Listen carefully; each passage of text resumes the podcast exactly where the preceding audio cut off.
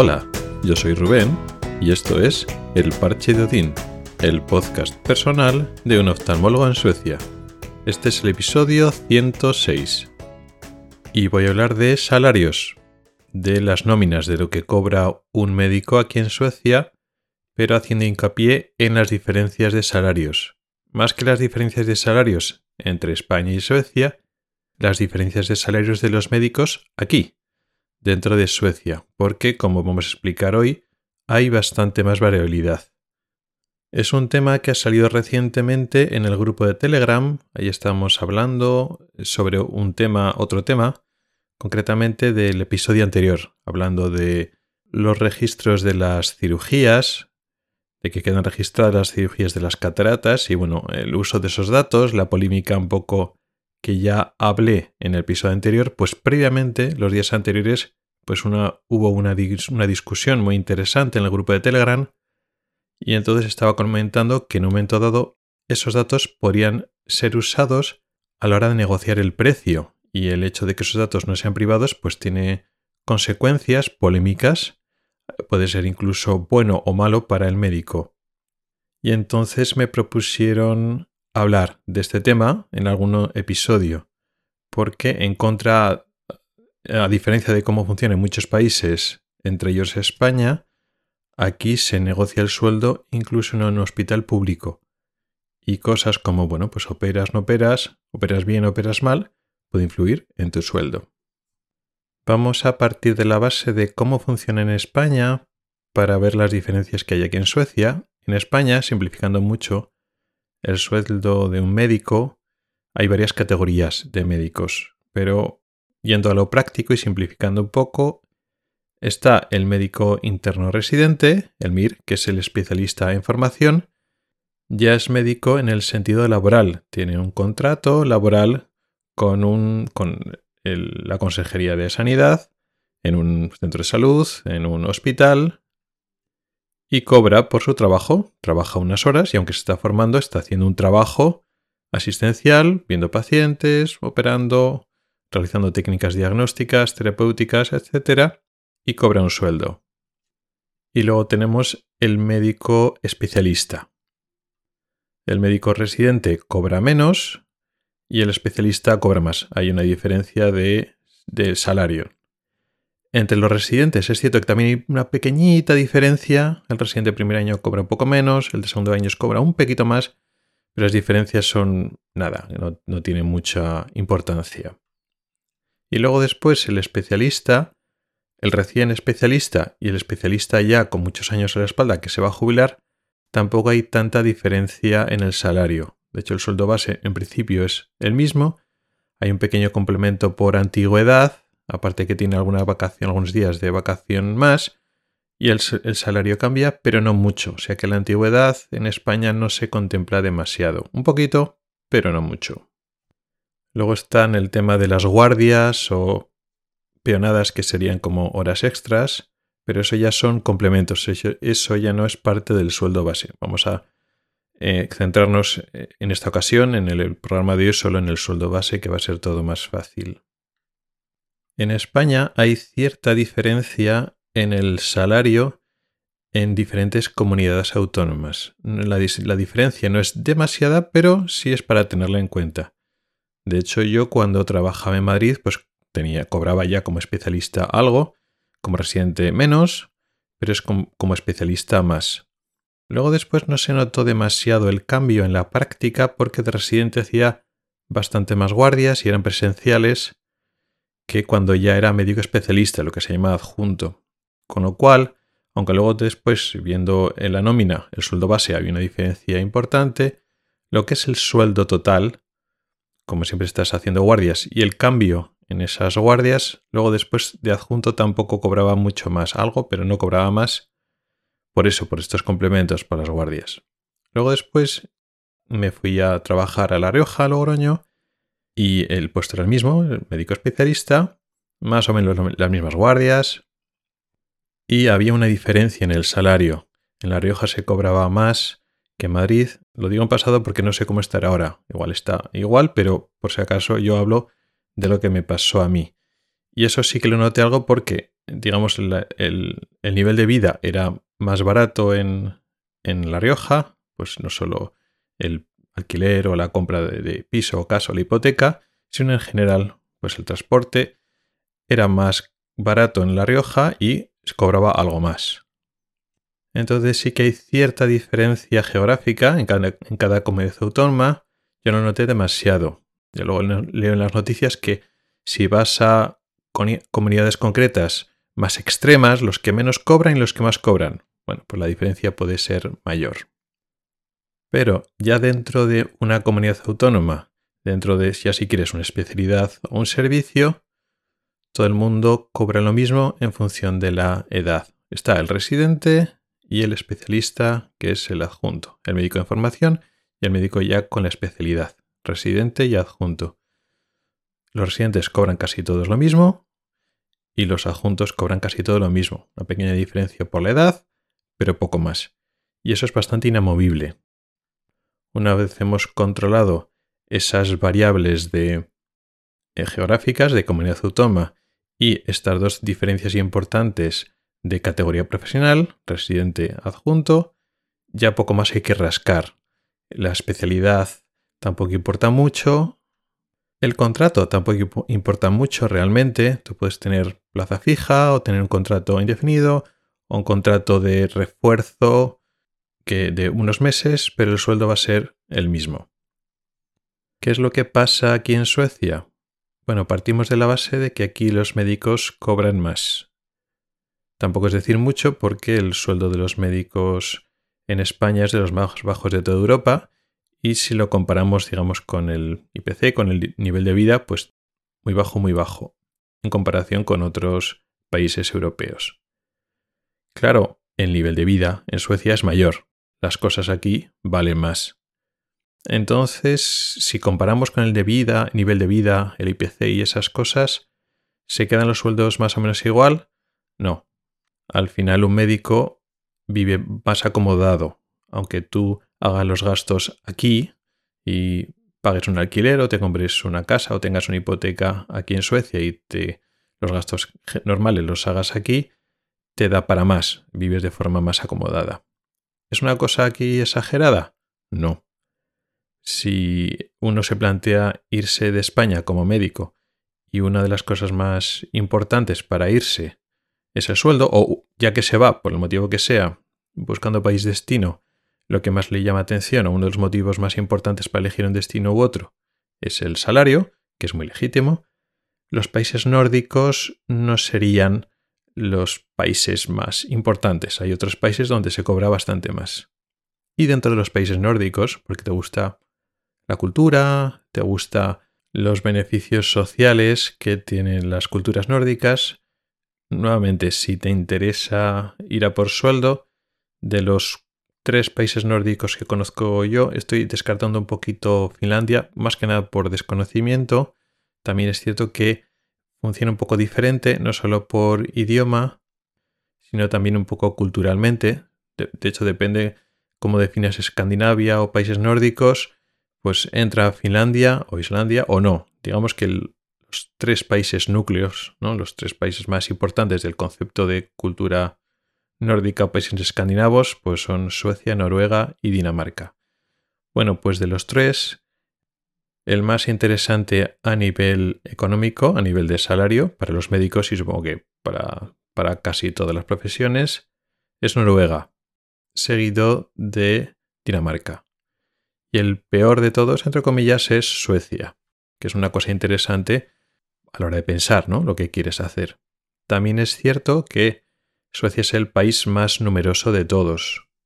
Hay más población, más o menos dobla la población. Está en torno a 10 millones y Noruega tiene unos 5 y Dinamarca unos 5, así a grosso modo. Y entonces igual oportunidades y hospitales y centros de salud hay, por supuesto, en Noruega, también necesita médicos, Dinamarca, no sé, supongo que también, pero igual no tanto. Pero igual puede haber más demanda en Suecia y para un puesto concreto, pues igual es más fácil encontrar en Suecia. También depende de lo que busques. Igual como médico de familia o médico general es más fácil encontrar en Noruega, no lo sé. Dejando eso aparte, están los impuestos. Efectivamente, los impuestos aquí son mayores, pero aún así tampoco son tan exageradísimos. Cuando vinimos para aquí, no, es que estuviéramos especialmente informados de primera mano y pensamos que va a ser, pues eso, 40-45% de retención, y no es así. Hablamos de un 33%, depende un poco del tramo, de lo que cobras, pero también depende de la comunidad autónoma, de la región. También hay diferencias en el sueldo bruto en la región, y hay una diferencia que es más llamativa entre regiones, provincias suecas y las comunidades autónomas españolas, creo que hay una diferencia mayor, con lo cual cuando vas a ir a trabajar de una región a otra, pues la capacidad de negociar el salario cambia mucho entre diferentes sitios, diferentes provincias, pero es que además es una cosa que hay que tener en cuenta, digamos, los impuestos, el porcentaje que te retienen de tu salario bruto varía. No muchísimo, pero bueno, pues uno o dos puntos puede variar y bueno, eso al final se nota. Aparte de esto, de las diferencias en la región, ¿qué, es lo que diferencia? ¿Qué, ¿Qué es fundamental a la hora de entender quién cobra más, quién cobra menos? La categoría profesional, al igual que ocurre en España. Aquí el residente cobra menos. Luego después está el médico especialista, el adjunto, que cobra más. Luego después hay otra otro puesto que sería el ah, médico especialista adjunto con más experiencia o médico senior, que aquí se llama de otra manera, pero viene a decir eso.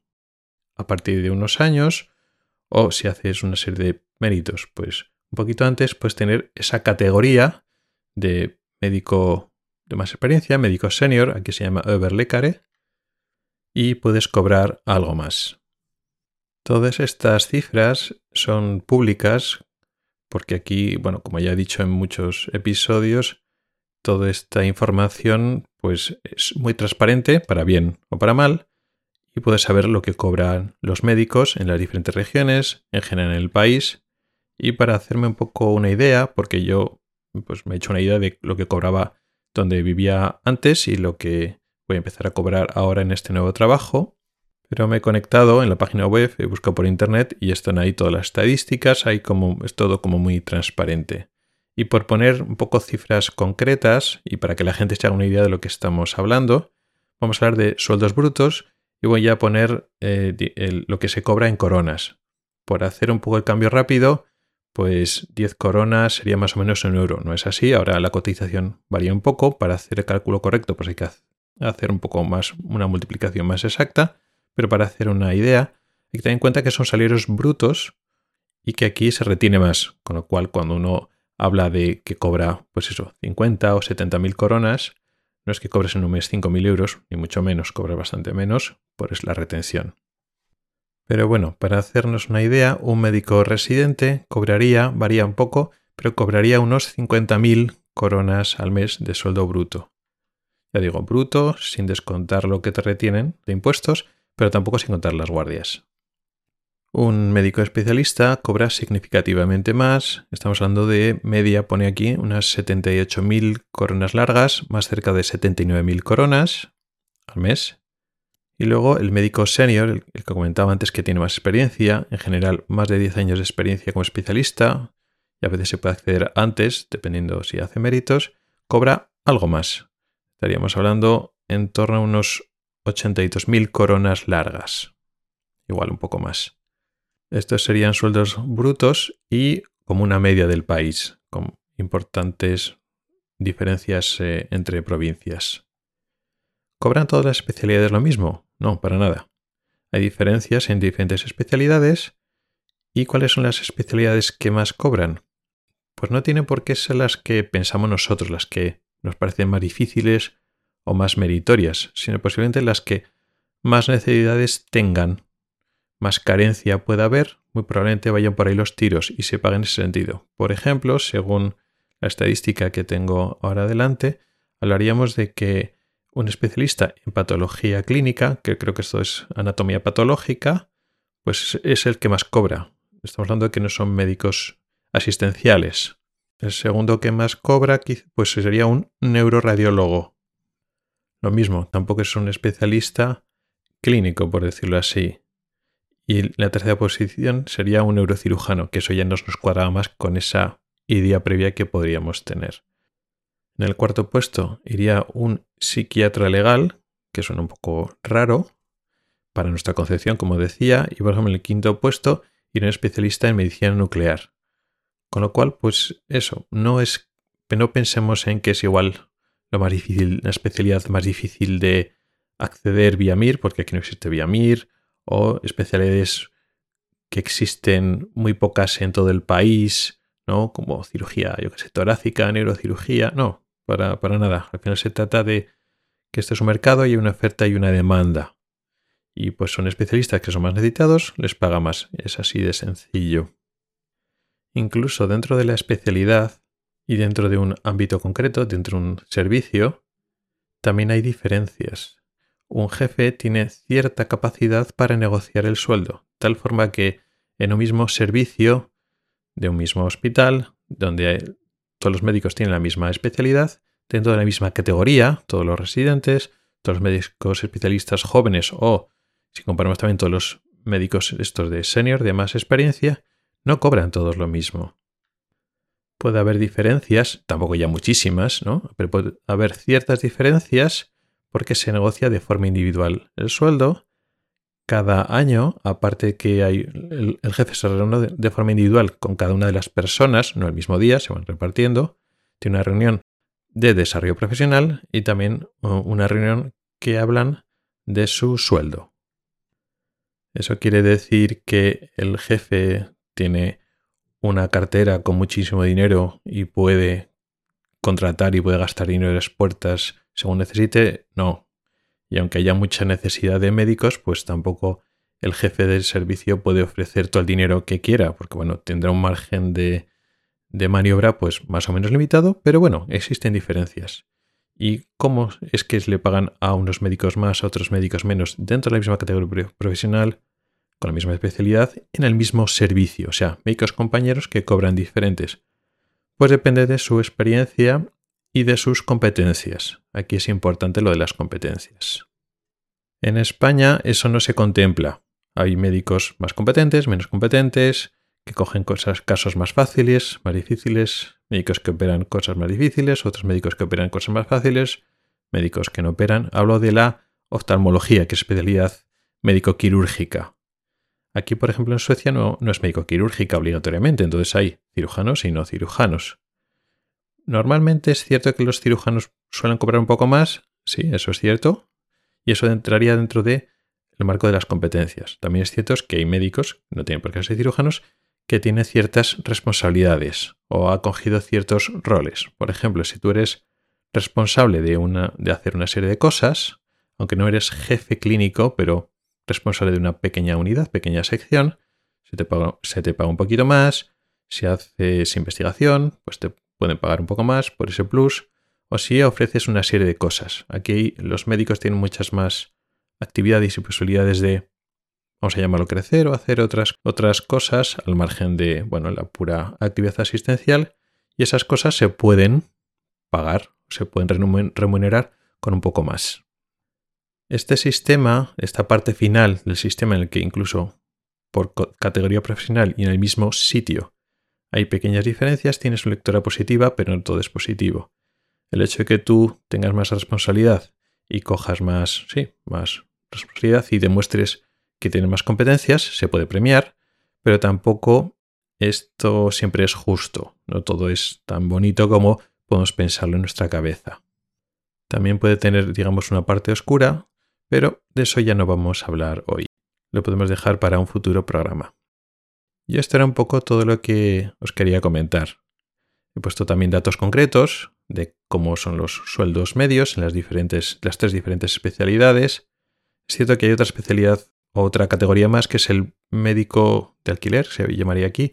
Digamos, el médico que no está dentro del contratado, que no es dentro del staff, dentro del personal propio, sino que contratan para que venga una semana o unos días un médico y los pagan por horas. Claro, ese sueldo es mucho mayor, pero no es médico dentro del, digamos, del personal. Y eso es muy poco rentable para, para el hospital. Pero bueno, dejando estos médicos aparte que cobran por horas, Ya he puesto ejemplos de lo que cobran las tres categorías profesionales para que uno se haga una idea de cobran algo más los nórdicos, pero cuánto más. Son sueldos brutos, hay que quitarle una parte importante de impuestos y también es cierto, bueno, pues que hacemos la conversión en euros y pensamos, ah, pues es mucho. Bueno, aquí el nivel de vida es algo más alto. O sea, no es tanto como parece, pero sí que se cobra algo más. Y poco más. Muchas gracias por el tiempo que has dedicado a escucharme. Tienes los métodos para contactar conmigo en las notas del programa. Nos oímos la próxima semana. Hasta el próximo episodio.